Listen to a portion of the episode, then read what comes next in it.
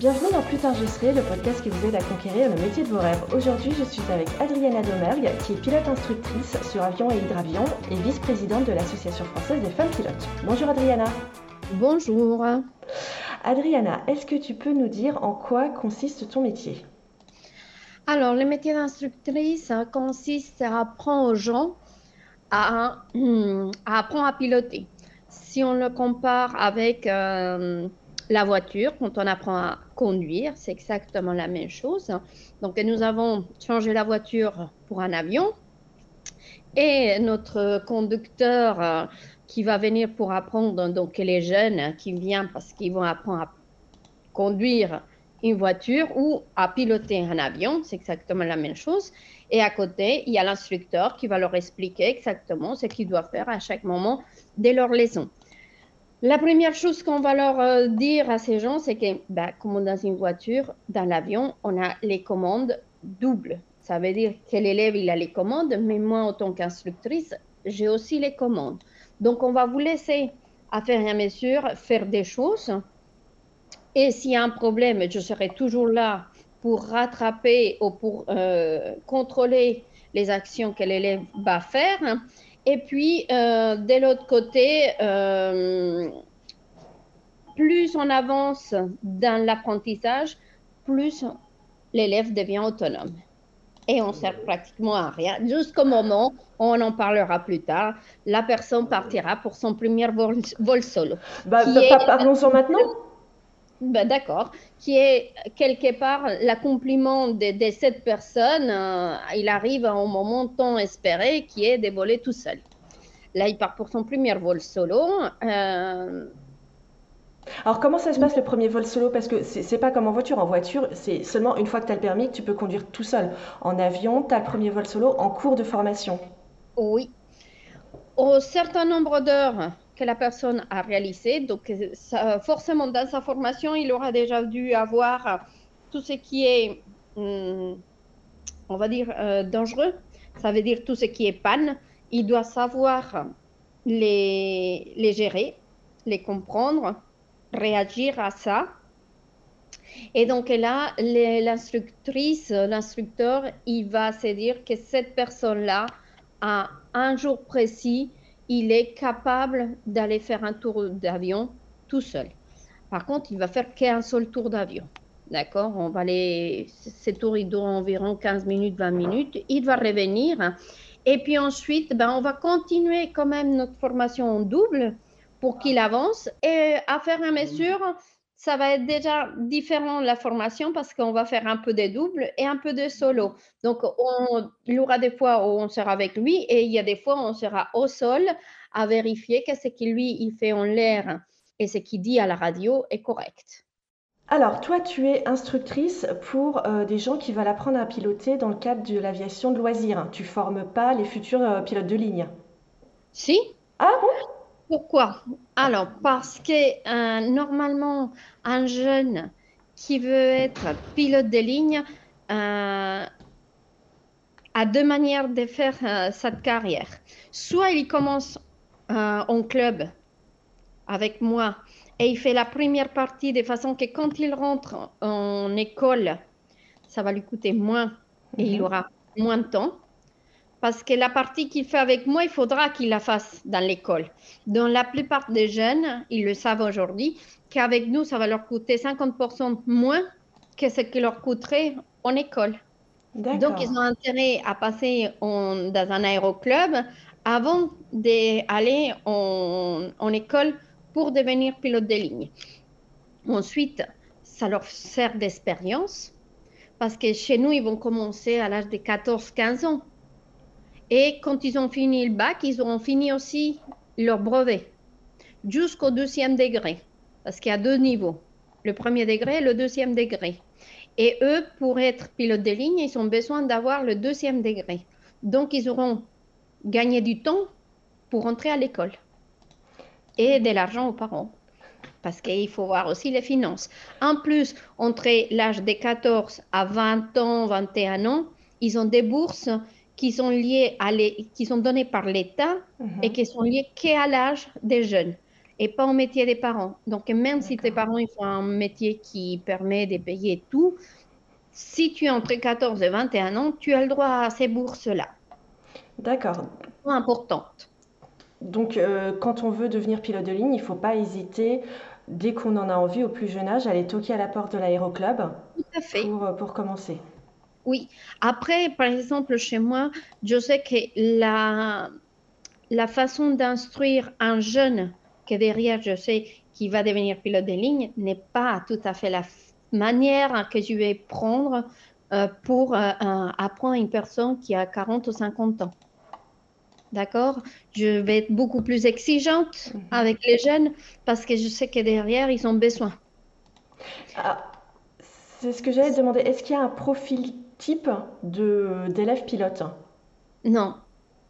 Dans l'aviation des loisirs, on, on trouve tous les profils. Après, il y a cette mythe comme quoi il faut que les élèves ils soient très matheux et j'essaie de me battre avec ça.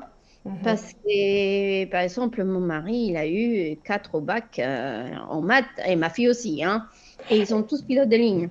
Donc, euh, ce n'est pas vrai. C'est vrai que si vous avez une facilité pour les maths, vous êtes plus facilement comprendre ce qui vous arrive dans les cours d'aviation des lignes dans l'aviation commerciale, mais même si vous n'êtes pas bon en mathématiques, bah, vous pourrez très bien, parce que si vous voulez y être pilote de ligne, vous allez vous intéresser à ces cours de maths et apprendre ce qui apprend, qui n'est pas forcément la même chose qu'on apprend à l'école.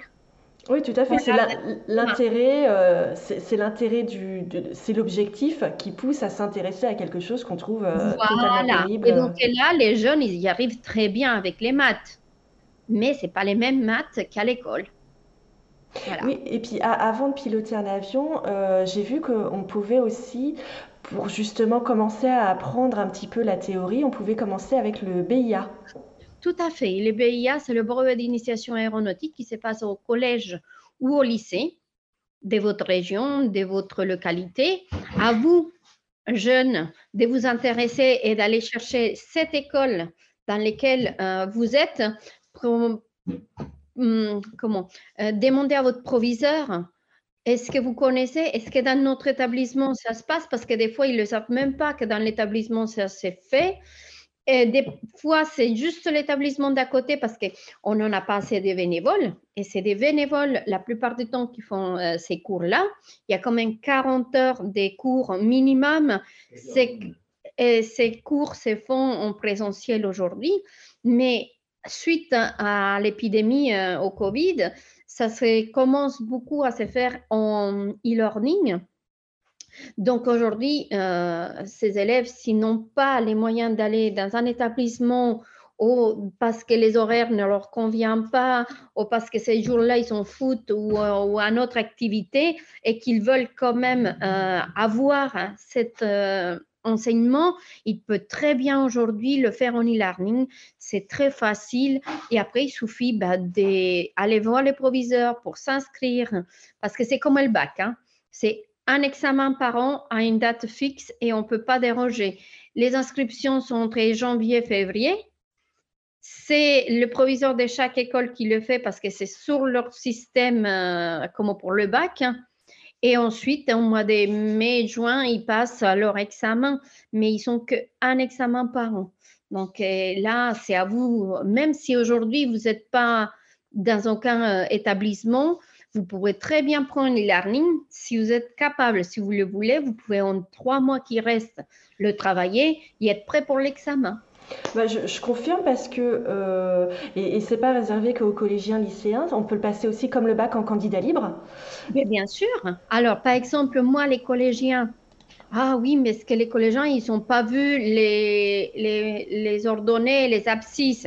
Mais vous leur expliquez dans un cours euh, que c'est des flèches et ils y comprennent. Hein. Et dans l'examen, ce qu'il faut bien penser, c'est un QCM, donc vous n'aurez pas à réaliser des exercices, c'est des, des maths basiques, basiques. Donc, même un collégien, j'ai des collégiens qui le passent et qui ont des bonnes notes, donc il n'y a pas d'âge pour. Il faut se lancer. Voilà, il faut vouloir. Et, comme ça, et en plus, quand on a le BIA, euh, on a le droit à plus de bourses. Exactement. Le fait que vous ayez le BIA, les bourses, vous les avez selon votre âge, mais le BIA vous donne des bourses plus importantes encore. Donc, c'est tout bénéf. En plus, quand on travaille la théorie du BIA, vous avez déjà travaillé la théorie du PPL, parce que c'est pratiquement la même chose. Donc, vous voyez, on dit que c'est simple pour rentrer dans les bases et voir un petit peu, mais pour des pilotes qui l'ont euh, étudié, ils ont dit, mais c'est plus dur que passer le théorique du PPL des fois. Ah, est-ce que tu peux...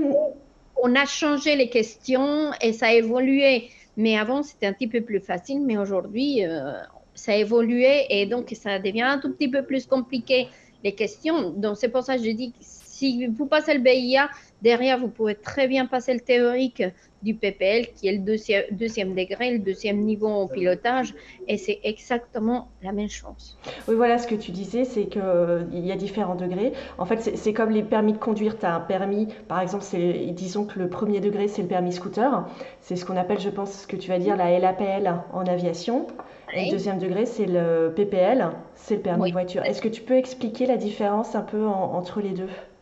Ah, c'est très compliqué parce que c'est quelque chose de nouveau et qui n'est pas encore très bien compris par les différents utilisateurs. Un LAPL, pour nous aujourd'hui, c'est la même chose qu'un PPL, à une différence près, c'est que le l'APL, hmm, derrière, si tu veux faire pilote de ligne, tu ne peux pas tu es obligé de passer le PPL. Mais pour un pilote lambda, ça veut dire qu'il ne va faire que son petit tour ou qu'il va voyager et qui derrière ne fait pas un métier, un LAPL, c'est suffisant.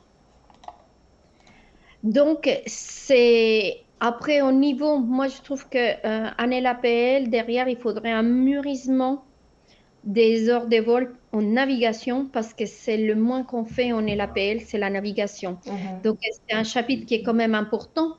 Parce que c'est celui qui va nous permettre de nous déplacer euh, d'ici en, Irlande, en Italie, euh, dans le sud de la France, ou, tout à côté. Mais on a l'habitude de voler qu'autour de, chez soi.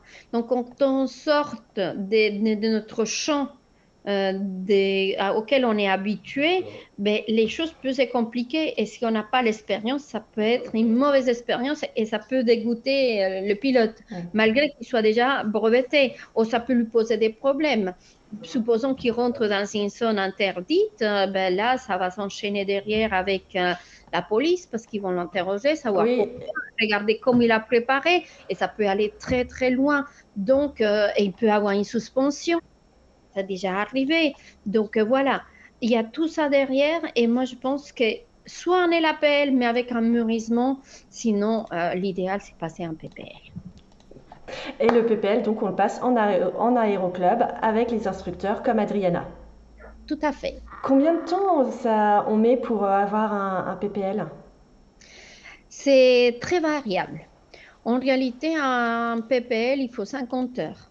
50 heures, en un mois, c'est faisable si la météo est bonne, mm. si vous êtes disponible, si vous avez travaillé en amont votre théorie. Sinon, bah, ça peut être. Alors, pour une personne qui travaille, qui vient une fois par semaine, un an et demi. Pour quelqu'un qui dégage un petit peu plus de temps, euh, ça peut être six mois. Six mois, huit mois, deux ans, sept ans. Hein j'ai des gens qui, ça fait sept ans, ils sont en formation, et toujours pas fini. Mais c'est en fonction vraiment de le temps que vous dédiez, de votre budget et de la météo. C'est les trois conditions économes pour arriver à, à faire un brevet. Et sur quel type d'avion tu enseignes? Alors, moi, j'ai au moins 5-6 machines différentes. Donc, euh, je vais passer du PS28 qui a un Rotax biplace. Euh, on va passer pour du Cessna 172. On va passer pour du TV9. Euh, tu vas passer aussi pour du rallye. C'est tous des avions différents et en fonction de comment, de quel niveau dans ta formation tu es, tu vas prendre un avion ou un autre. On va commencer pour des avions faciles pour que les gens puissent le prendre rapidement en main et qu'ils puissent avancer assez rapidement. Et à faire à mesure qu'ils ont avancé et qu'on sent que le pilote il est euh, bon euh, dans ce qu'il fait et qu'il n'a plus peur, euh, qu'il n'est plus stressé dans la machine, que tu sens que tu peux lui parler d'autre chose et qu'il va être attentif à sa radio, à faire ses actions, ben, tu peux déjà le passer sur une machine un petit peu plus rapide, un petit peu plus lourde. donc voilà, en fonction, soit ils font la formation toute la formation, ou pratiquement 80% de la formation sur une seule machine, soit ils la font sur plusieurs. Euh, c'est au goût de chaque élève et en fonction aussi du budget. Et euh, l'heure de vol, ça coûte combien à peu près? C'est très variable. Mhm. Vraiment, ça, c'est le plus dur à dire parce que ça va dépendre des plein de choses euh, et de chaque aéroclub, de qu'est-ce qu'ils ont comme frais pour mettre en route cette machine? Est-ce qu'il est en location? Est-ce qu'il est propriétaire ou pas? Est-ce qu'ils ont, euh, est-ce qu'ils ont des frais? Parce que la machine euh, elle est en train de se payer Donc tout ça, ça va rentrer en compte pour faire le prix d'une, euh, de, de, leur dévol.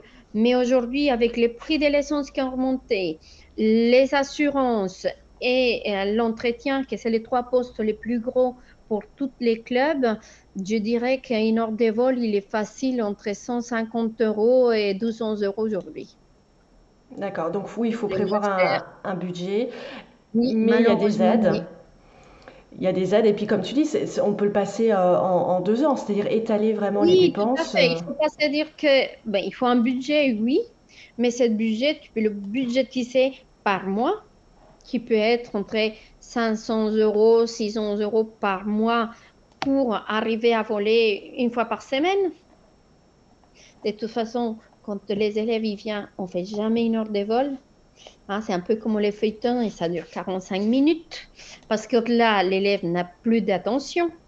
Donc, le but, c'est que mhm. l'élève soit à 100% dans la machine.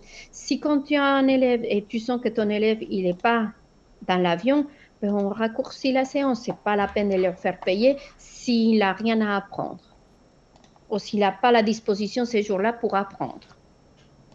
Ah, et, toi, comment tu as fait pour devenir pilote instructrice? Ah, c'est très compliqué. À la base, je suis ingénieure en informatique.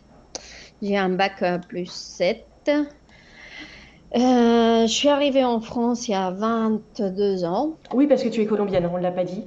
Oui, non, mais il n'y a pas de souci. Donc, je suis arrivée il y a 22 ans et je suis euh, arrivée à l'aéroclub pour faire connaissance, euh, pour aider, pour euh, échanger au niveau de la langue quand je suis arrivée. Et puis petit à petit, je me suis intéressée, les gens m'amenaient, donc je volais avec les gens qui étaient déjà brevetés. Et puis petit à petit, je me suis intéressée à la chose. Et puis après, ben, j'ai rencontré mon mari et avec lui était déjà pilote, donc euh, bah, j'ai baigné là-dedans direct. Et petit à petit, euh, bah, je me suis intéressée et puis j'ai commencé à passer mes brevets. Sauf qu'en 2018, on a eu voyait arriver une pénurie d'instructeurs. Et donc, euh, on s'est posé la question, on s'est dit, tiens, il faudrait s'intéresser, regarder quels sont les prérequis. Et puis, ben, j'ai commencé à travailler pour. Et puis, je me suis lancée. Euh, la formation d'instructeur, euh, il dure un mois et demi. C'est pas long. Ah, c'est tout?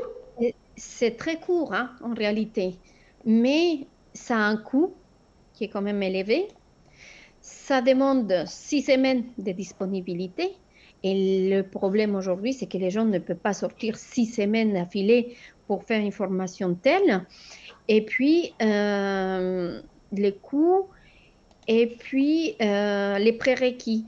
Il y a des gens qui croient qu'une fois qu'ils ont fini le PPL, ils peuvent tout de suite passer instructeur. Il faut un certain nombre d'heures, donc il y a un mûrissement qui est demandé pour pouvoir entrer euh, dans cette formation. Chose que je me suis attelée à faire. Et donc, j'ai fait mon mûrissement et puis derrière, j'ai pu rentrer, je l'ai fait et puis derrière, ben, j'ai commencé. Mais il y a deux freins pour euh, devenir instructeur. Le premier, c'est que normalement, les gens, ils ont toujours un autre métier parce que c'est un métier surtout des bénévoles. Donc, on, a beaucoup de pilotes de ligne qui, quand ils étaient jeunes, ont passé leur instruction, euh, la licence instructeur, et puis ensuite ils ont fait carrière, et quand ils arrivent à la retraite, ben, ils reviennent. Donc, c'est un vivier qui ne s'épuise pas parce que même si on les perd pendant 20 ans, 30 mhm. ans, allez, 40 ans maxi, parce que certains, ils viennent plus vite que ça, on les retrouve à un moment dans les aéroclubs et qui revient en fin de carrière et qui répond la partie instruction. Après, il y a des gens euh, qui ont des autres métiers euh, et qui font en parallèle. Ça veut dire qu'ils sont à moitié de temps dans l'un et à moitié de temps dans l'autre. Donc voilà, et après, la plupart, c'est des gens bénévoles. C'est rare. Il y a le, le pourcentage est très bas des gens qui sont instructeurs avec un salaire payé par mois. D'accord. Donc c'est compliqué d'en faire son métier. Il vaut mieux être pilote de ligne ou pilote de loisirs. Euh, il faut mieux avoir un autre métier et être instructeur ou instructrice par passion, hmm. qui est d'ailleurs ce que je fais, c'est par passion. Et euh, tu es aussi instructrice sur hydravion Oui. Est-ce que c'est. Moi, j'y connais rien. Est-ce que c'est très différent de l'avion? Complètement différent. C'est beaucoup plus compliqué du fait que bah, en France, à part euh, Biscarros et comme en Italie, on n'a pas de lacs dans lesquels on peut s'entraîner. Donc, on est forcément obligé de se déplacer sur ces deux centres pour pouvoir faire de l'instruction ou pour pouvoir faire tout court de l'hydravion. Voilà. Ou après, partir au Canada. Au Canada, c'est beaucoup plus développé. Il y a beaucoup plus de, sites dans lesquels on peut se poser. Oui, bah oui, j'ai pas réfléchi, mais oui, c'est forcément réglementé. Tu peux pas te poser au lac d'Annecy. Euh. Et non. On a déjà essayé d'ouvrir euh, des stations, mais après, euh, la seule chose qu'on a réussi à faire, c'est que ça soit ouvert une fois par an. Mm-hmm. Et donc, c'est pas faisable. Est-ce que, euh, là tu disais que c'était surtout des bénévoles euh, qui, étaient euh, instructeurs, est-ce que pour toi, j'ai posé la même question à, Laurence El Mariani qui est pilote de ligne, est-ce que pour toi il y a un, quel est le futur de, l'aviation? On, sait que maintenant il y a des avions, on travaille sur des avions autonomes euh, avec euh, l'aspect écologique et euh, si l'avion continue à fonctionner au Kérosène, ça ne va, pas, va pas forcément continuer très longtemps. À ton avis, quel est le futur de l'aviation? Est-ce que ça fait sens aujourd'hui d'apprendre à piloter un avion? Ah oui, on dit, je sais qu'on entend beaucoup parler du vaccin, euh, des gens qui ne veulent plus voler, mais je vous jure que quand on regarde Fly Radar et qu'on voit la quantité d'avions qui volent, ça ne peut pas s'arrêter du jour au lendemain. En plus, on dit que euh, les gens ne veulent plus voler, mais on en a toujours des nouveaux. Euh, les gens, ils ont toujours besoin de se déplacer et pour se déplacer, il en faut des pilotes. Donc, euh, ça ne peut pas être euh, une carrière à terme obsolète. Pas dans l'immédiat. Et ce qui est paradoxal, je dirais, c'est qu'on dit qu'il ne faut pas voler et on n'en a jamais vu autant d'avions volés. Après, il y a les gens, je sais que le Covid a fait beaucoup de mal parce que maintenant les gens sont beaucoup plus euh, sensibles au bruit par rapport à par avant. Mm-hmm. Ils sont beaucoup plus euh, énervés facilement, donc euh, moins, ils supportent plus rien. Donc c'est vrai que ça, c'est un, un, véritable problème. Mais c'est pas parce qu'il y a ça qu'on va arrêter de voler parce qu'on en a besoin, autant l'armée. Parce que pareil, nous, nous gens, on le forme, on a parlé que pilote de ligne, mais ces jeunes aussi vont rentrer à l'armée de l'air ou à l'armée de terre avec une formation pour suivre derrière euh, une nouvelle formation, que ce soit hélico, mirage ou autre. Donc, nous avons toujours besoin d'être protégés. Et ça, ça ne peut pas terminer parce que si on n'est pas protégé, on voit ce qui se passe ailleurs. Euh, donc, non, non, pour moi, c'est un métier d'avenir. Et juste avant le Covid, on disait qu'on aurait besoin de 50 000 pilotes et qu'on ne les avait pas. c'est le Covid qui a ralenti ça. Mais ces 50 000 pilotes, on aura toujours besoin dans un an ou deux quand tout sera stabilisé. Donc, euh, le problème, il est là. Et les écoles, ils sont pleins parce que les jeunes, ils vont pour se former.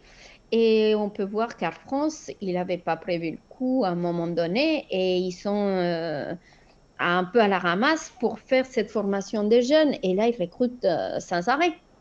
Mais ça va revenir. Après, pour les pilotes de ligne, ce qui a changé, c'est qu'avant, on recrutait jusqu'à 28 ans, maximum 30. Aujourd'hui, on a passé jusqu'à 40-45. L'âge des recrutements, il a évolué à cause de la pénurie.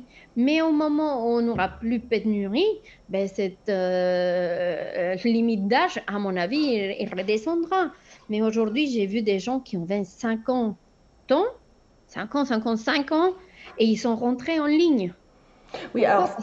Pénurie. Et, sachant qu'on peut être pilote de ligne que jusqu'à 65 ans. C'est réglementaire, à 65 ans, on est obligé de s'arrêter. Mais quand il y a une pénurie, à 50 ans, vous allez faire 15 ans, euh, vous pouvez très bien, euh, la compagnie va très bien euh, comment, se rembourser votre qualif sur ces 15 ans, même s'il fait que 15 ans. Après, il peut être très bien copilote pendant au moins 10-15 ans avant de passer commandant bord. Oui, donc il ne faut, faut, pas hésiter à toquer à la porte d'un aéroclub pour commencer une formation si on en a vraiment envie. Tout à fait. On n'a pas abordé le fait des femmes. Alors, je pense que les femmes, elles viennent moins en club parce qu'elles euh, ont peur.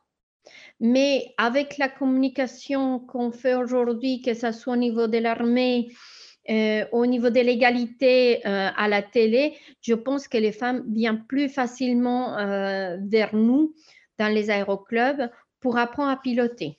C'est sûr que par rapport au nombre d'hommes, ça ne fait pas tout à fait l'égalité aujourd'hui, mais le nombre de femmes, il augmente petit à petit. Et euh, alors justement, euh, en France, il y a seulement 9% des pilotes de ligne qui sont des, femmes.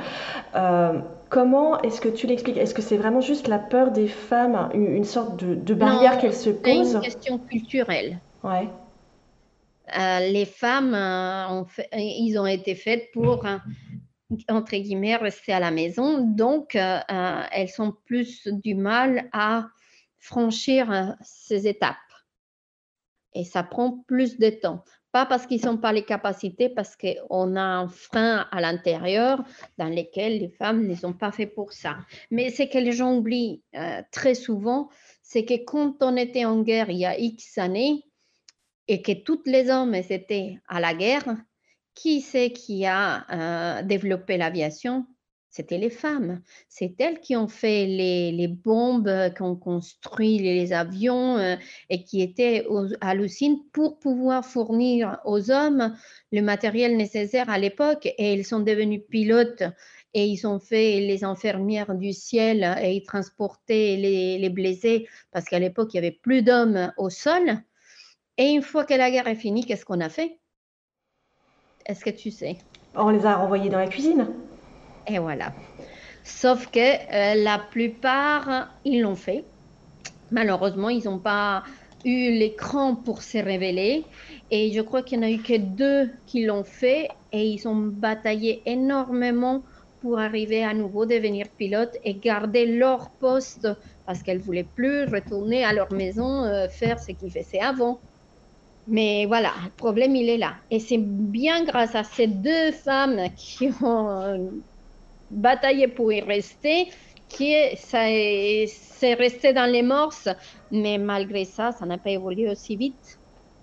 Oui, parce qu'en plus, on ne le sait pas vraiment et c'est dommage. Il y a énormément de femmes pilotes aviatrices dans l'histoire. On parle toujours de Lindbergh, Saint-Exupéry, mais il y, a, il y a des femmes pilotes extraordinaires. Connues, mais celles qui sont moins connues, ils ont fait des choses extraordinaires et on ne les connaît pas. Malheureusement. Et, et, c'est probablement ça aussi qui manque aux femmes. Si elles savaient plus qu'il y, avait eu, qu'il y a eu et qu'il y a encore des aviatrices incroyables, peut-être qu'elles se sentiraient plus capables de pousser la porte d'un aéroclub. Tout à fait. Mais aujourd'hui, euh, malheureusement, on fait la com que sur 3-4 femmes, euh, quelques-uns qui ont fait des, choses, des exploits, mais ils sont tous fait des exploits différents dans des milieux différents parce qu'il n'y a pas que l'aviation, il y a aussi au niveau du ballon, du planeur, de la voltige à cette époque, mais on ne les connaît pas. Euh, non, mais avec l'association euh, française des femmes pilotes, euh, vous œuvrez pour faire connaître ces femmes.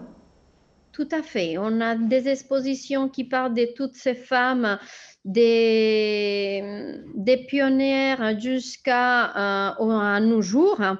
Et on ne parle pas que des femmes pilotes, mais comme je disais tout à l'heure, on a ouvert notre, élargi notre circuit. Donc, tout ce qui est parachutisme, ballon, ULM, euh, planeur. Donc, toutes ces femmes-là qui ont vrai dans l'aviation, mais pas avion, ont aussi un mérite d'exister. Et donc, n'hésitez pas sur notre site, vous pouvez trouver les informations et sachez que c'est une euh, exposition qui est tournante donc, il vous suffit, euh, si vous souhaitez l'avoir dans votre collège, dans votre lycée ou dans un, euh, comment dans un hall des mairies pour une exposition d'une semaine, d'un mois, vous pouvez toujours nous l'emprunter. Je mets le lien de votre site en description pour que les gens vous contactent. Euh, pour en revenir à la formation de, pilote, qui n'est pas vraiment un aspect euh, formation, euh, pour être instructeur et à la fois pilote, j'imagine qu'il faut passer une visite médicale. Oui, donc pour être pilote tout court, il faut une visite médicale. Pour être en loisir, il faut une classe 2. Mhm. Et pour être un professionnel, il faut une classe 1. Mais euh, avec une classe 2, vous pouvez déjà faire pas mal de choses. La classe 1, c'est vraiment, vraiment que pour le commercial. Ouais, c'est un petit peu compliqué euh, de, savoir à l'avance euh, est-ce qu'on est apte à la classe 2 et à la classe 1 ou juste à la classe 2. Et donc, je vais vous mettre un lien aussi en description pour, sur un article qui explique les différences et ce qu'il est nécessaire de... Alors, pareil, par rapport aux visites médicales, il y a toujours des mythes. Euh, il faut avoir 10 sur 10 en vue euh, pour pouvoir passer la visite médicale. Euh, on peut pas. Non. Tout ça, ça a été, ça a évolué. Donc aujourd'hui, un pilote, vous avez des lunettes. Il vous suffit d'avoir un deuxième paire de lunettes. C'est pas parce que vous avez une vue qui est moindre que vous pouvez pas voler. Donc n'hésitez pas, ne vous mettez pas plus de limites qu'il n'y a pas déjà. Oui, et puis c'est pareil pour le daltonisme. Tout à fait. Après, pour les gens qui voient euh, les daltonismes et pour ceux qui voient les couleurs différentes, euh, c'est juste euh, des visites médicales qui sont peut-être du jour. Et vous ne pourrez pas voler la nuit, mais si vous arrivez déjà à voler le, le jour, c'est déjà bien. pour toi, est-ce qu'on peut s'ennuyer quand on vole? Est-ce que des fois, il y a des vols tellement longs, c'est comme en voiture, on s'ennuie? Non, parce qu'on est obligé de, faire des tops toutes les 30 minutes. Mhm. Donc, vous devez être attentif à être sûr de savoir où vous êtes, de savoir si vous arrivez à l'heure que vous avez prévue et si vous êtes à la bonne altitude et de faire la radio. Donc, tout ça fait que vous êtes obligé tout le temps d'être en mouvement et euh, vous vous ennuyez pas. Par contre, si vous n'avez pas une bonne préparation, vous pouvez vous fatiguer très vite. Et c'est plutôt ça qui arrive à l'envers de s'ennuyer. C'est que vous allez être épuisé très vite si vous n'avez pas fait une bonne préparation et que c'est un vol qui est un peu long et qui demande du travail. Et euh, on a parlé des maths, de la visite médicale. Euh, est-ce qu'il faut être bon en anglais pour être pilote? Alors, c'est mieux quand vous commencez pour tout ce qui est loisir, vous n'en avez pas vraiment besoin, mais pour être pilote de ligne, vous êtes obligé. Donc forcément, bah, on va dire que c'est obligatoire. Oui, et puis c'est euh, même quand on a un PPL, si on veut voler en Europe. Euh, eh ben voilà, vous aurez toujours besoin de l'anglais pour pouvoir être pilote de ligne euh, en commercial. Alors pour toi, quelles sont les plus grosses difficultés à surmonter pendant la formation euh, pour devenir pilote? Des lignes? Ou de loisirs Alors, les gens, ils bloquent beaucoup avec la théorie mhm. parce que euh, il y a des choses qui peuvent être compliquées sur les papiers et c'est pour ça que je conseille toujours de faire à, la part. Ça veut dire on fait un peu de théorie, mais on fait la pratique en même temps. On lit ce qu'on va aller faire dans l'avion pour pouvoir le comprendre. Parce que des fois, vous lisez, vous comprenez rien du tout, ou c'est très compliqué en explication, et quand vous le réalisez dans l'avion, finalement, c'est pas si compliqué que ça. Donc, c'est quelque chose qu'il faut aller euh, ensemble. Mais il y a des modules qui peuvent être euh, euh, plus compliqués que d'autres. Oui, donc faut, faut pas non plus se dire zut ça je comprends pas, je pourrais pas piloter. Si on essaie d'abord de le faire un peu chez soi pour voir à mhm. quoi ça ressemble, c'est pas parce qu'on comprend pas sur le papier que ce sera compliqué. Tout à fait. Et puis ensuite, euh, ce que je dis souvent aussi, c'est que aux élèves, c'est que certains ils veulent arriver avec la théorie avant de faire la pratique. Et je pense que c'est une erreur hein, parce qu'une fois que vous avez engagé toute cette théorie et que vous connaissez rien à comment ça se passe en vol, ben, il y a des choses que vous allez trouver très compliquées et que vous allez dire que vous n'allez jamais y arriver. Et donc, ben, vous mettez un frein tout seul. Et euh, en parlant de frein, est-ce que il y a des élèves qui sont un petit peu sur la réserve, un peu surpris quand ils voient que leur instructeur, en fait, c'est toi, c'est une instructrice? De moins en moins. Mm. Parce que euh, les gens ont des... On a fait beaucoup de com, donc les gens commencent à intégrer le fait qu'il y a aussi des femmes qui sont instructeurs, instructrices. Et, euh, et ils se disent pas qu'ils vont avoir une moins bonne formation ou que ce sera moins bien? En tout cas, je n'ai pas ce genre de retour hein, chez moi. Après... Euh, des anecdotes. Alors, moi, je suis présidente de mon club en même temps, donc euh, ça oblige à, être à toutes les postes. Et donc, un soir, euh, on avait fini la journée. C'est un autre pilote qui est parti faire euh, le vol avec deux passagers. Et quand ils sont rentrés, moi, j'étais en train de faire le nettoyage du club pour qu'à la fin de la journée, ça soit propre pour le lendemain. J'aime bien. Et là, quand ces deux gens, ces messieurs, ils sont rentrés, ils m'ont vu, ils se sont dit bonjour et ils se sont installés en terrasse pour boire un coup et discuter de leur vol. Et moi, une fois avoir fini de nettoyer le club, j'ai posé mon balai et je suis montée dans l'avion et je suis partie faire un petit tour pour la fin de la journée. J'aime bien, j'aimais bien ça avant de faire l'instruction, de partir faire mon petit tour et là, les messieurs, ils ont été euh, complètement euh, choqués. Et euh, lui dit au pilote, il lui a dit, mais vous avez vu ça? La femme de ménage, il a posé le balai et il est parti faire un, tour d'avion. Comme si c'était quelque chose qu'on ne pouvait pas faire. Hein. Et ça, ça a beaucoup choqué. Il lui dit, oui, c'est ma femme et c'est la présidente du club. Et là, les messieurs, ils sont restés sans savoir où se mettre. Mais voilà. Mais ce genre de réflexion, sincèrement, on les a de moins en moins. Et euh, qu'est-ce que tu aimes le moins dans ton métier? Ah, Il n'y a rien. Si, la paperasse, mais ça, on est bien obligé de le faire. Hein. Et qu'est-ce que tu préfères dans le métier? Ah, Être en l'air. Vous me dites toute la même ah, chose. c'est un bureau. Ah, tu pour, pour toi, ton avion, c'est ton bureau. Ben oui. Et je suis en l'air, je suis bien je vois du paysage. Chaque vol est différent, chaque élève est différent. C'est jamais euh, jamais la même séance, c'est jamais la même personne. Donc, je dois prendre chaque personne en fonction de leur euh, aptitude, de leur capacité. Donc, il faut s'adapter. Et à chaque fois, c'est magnifique. Donc, euh, c'est pareil. Et quelle est la saison qu'on aime le plus? Je dis, mais toutes les saisons sont belles. C'est différent. À l'automne, quand les arbres commencent à perdre les, feuilles, c'est magnifique. Quand il devient rouge, orangé, c'est super beau. Là, par exemple, cette semaine, j'ai volé. Il la terre est coupée en deux. D'un côté, c'est tout blanc parce que c'est enneigé et de l'autre côté, c'est ouvert parce qu'il n'y a pas de neige. Donc, c'est, on est dans deux mondes en étant sur les mêmes. Est-ce qu'il y a des choses que tu crains dans ton métier? Enfin, pas une panne moteur ou t'as jamais une petite boule au ventre euh, quand tu prends l'avion? Je m'attendais à ça, mais il faut penser que euh, ça peut arriver tout le temps, mais nous nous entraînons à ça et nous préparons les gens avoir tous ces genres de pannes et à savoir les gérer.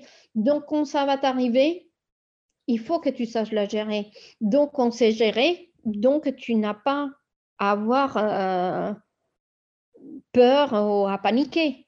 Simplement, tu dois appliquer ce qu'on t'a appris, donc les consignes, si tu les appliques, tu t'en sors. Oui, parce qu'en plus, tout... tu dois t'en sortir. en plus, toute ta famille est, volante. tu dis ta fille, ton mari. Tu n'as ah jamais d'appréhension pour eux quand euh, ils partent en vol? Jamais. Non, jusqu'à là, je n'ai jamais eu. Et pourtant, on change souvent d'avion. Euh, euh, bon, mon, notre fils, il fait des, des, des, des avions de ligne, donc euh, non. Et pourtant, il a fait la Russie, il a fait la Chine, il a très peu été en Europe et c'était loin et les conditions, n'étaient pas les mêmes. Donc, euh, non, j'ai jamais eu des préoccupations. Mon mari, ben non plus. souvent, je suis en vol avec lui quand c'est des vols commerciaux souvent je suis avec lui. Euh, non, non plus. Et puis ma fille maintenant, bah, non plus. Euh, elle est en train de finir sa qualif Airbus, donc euh, ça devrait y aller. J'ai déjà monté en avion avec elle et non, j'ai pas, j'ai pas peur non plus. Donc il n'y a rien à craindre. Non, c'est. C'est la formation qui fait que. C'est la formation qui fait que si tu as une bonne formation et que tu es capable de gérer, ça va tout seul. Et plus tu es jeune, plus tu sais gérer. Alors, question un petit peu. J'adore les jeunes. question un peu provocatrice. Est-ce que tu regrettes ton métier d'ingénieur en informatique? Pas du tout. Pas du tout. Je me suis, j'étais encore perdue dans l'aviation. J'adore ce que je fais. Je suis dans beaucoup d'institutions, euh, tous liés euh, à, l'aéronautique. Donc, euh, non, non, pas, pas du tout. Est-ce que l'aviation t'a apporté quelque chose que... Oui, énormément. J'étais très timide avant. Et quand on voit que maintenant j'ai fait carrément des podcasts, non, non, des conférences, des choses comme ça, euh, je suis complètement une autre personne. Ça m'a servi pour évoluer énormément. Après, j'ai toujours des défauts, comme mon langage. J'ai encore euh, des, des, des, mots qui ne sont pas corrects, euh, des petites choses comme ça. Mais voilà. Je pense que tout le monde rêverait de parler espagnol comme tu parles. Oui, ce n'est pas un motif pour ne pas s'améliorer, mais voilà c'est des choses que j'essaye de m'améliorer, mais c'est très compliqué. Mais bon, ben, on n'est pas parfait, mais j'essaye. Dernière question, est-ce que tu peux nous, parler de l'Association euh, française des femmes pilotes? Quelles sont les initiatives? Oui, bien sûr. Alors, cette association, il a été créée justement par ces femmes qui n'ont pas voulu rentrer à la maison chez elles il y a X années. Les premières à se révolter, ça a été les, les, les étudiants, comme on a dit, attends. Les premières à se révolter, ils ont été les Américaines. Mhm. Voilà, c'est ça que je cherchais. Les Américaines. Et c'est elles qui ont formé la première association euh, des femmes pilotes aux États-Unis. Après, ça arrivait quelques années après chez nous, parce que comme chez nous, euh, les femmes n'étaient pas bien vues, elles sont parties aux États-Unis, ils ont appris des autres et ils sont revenus. Et quand ils ont été pilotes de ligne, ben, ces femmes-là, ils ont décidé de former une association, ils étaient quatre, de former une association pour pouvoir aider les autres femmes qui n'avaient pas le même parcours que des combattants qu'ils ont eu. Et puis, c'est comme ça que ça, ça naît. Euh, notre association, aujourd'hui, il fait de l'histoire mhm. parce qu'il faut bien se rappeler d'où on vient et où on veut aller. On fait beaucoup d'expositions dans les écoles, euh, dans les mairies euh, euh, pour le 8 mars. et de l'autre côté, on a des bourses, donc des aides pour tout ce qui est femme pilote. Et quand je dis femme pilote, ce n'est pas qu'avion. Donc, tout ce qui rentre dans l'aviation peut avoir une bourse. Nous avons deux types de bourses. Le type euh, sportif, donc c'est pour les loisirs, mhm. que ce soit avion, ULM, planeur, euh, parachutisme ou les autres hein, que je peux oublier. Et puis, on a une bourse euh, qui s'appelle la bourse KT, qui est une bourse professionnelle. Et celle-là, c'est pour aider les femmes à trouver leur vocation dans l'aviation des lignes, soit pour être instructrice, soit pour être dans la compétition, donc faire de la voltige, soit pour faire une carrière en tant que pilote de ligne. C'est des bourses qui sont sur notre site. Ça, c'est notre principale euh, vocation. Après, on se déplace beaucoup dans des salons, dans des journées portes ouvertes dans des aéroclubs pour venir faire de la communication et puis ben, aider aux femmes à, trouver leur voie et leur dire que pour eux, pour elles, c'est possible. Et puis, euh, on a aussi euh, des, comment on appelle ça, euh, une partie, je vais trouver, psychologue, mais c'est pas psychologue, d'aide. Coach. Oui, voilà, du coaching pour aider les filles à se préparer aux entretiens parce que euh, bah, le problème, il est là aussi, c'est qu'elles arrivent et elles ne savent pas comment se présenter, comment euh, se comporter face à l'interlocuteur euh, pour les entretiens. Donc, on les coche beaucoup et ça, ça, ça marche bien. Après, on a aussi des aides psychologiques. Mm-hmm. Il y a des filles qui arrivent dans des aéroclubs et qui on leur dit non, pour une femme, ici, il n'y a pas de place. Et ça se voit encore, c'est rare, mais ça se voit.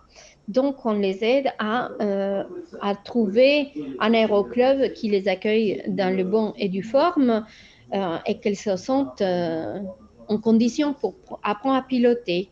Et puis, des autres auxquels on est attentif à toutes ces petites problématiques qu'une femme en club ou en ligne peut avoir. D'accord, bah, c'est super.